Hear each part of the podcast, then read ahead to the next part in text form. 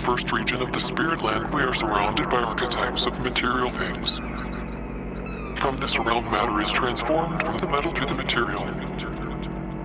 Here in the first region, all activity is heard as music and all of the music blends together in magnificent harmonies. The physical forms created here appear more as a presence than as fixed.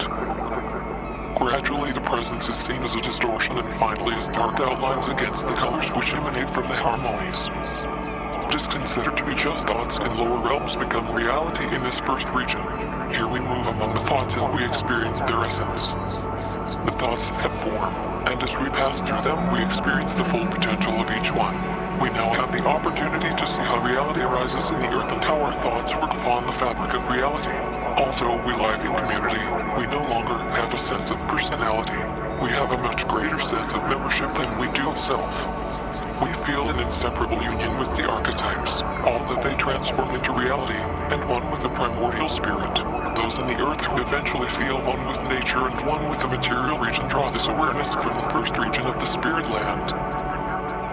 It is in this first region we have the opportunity to see and experience our thoughts as ultimate reality.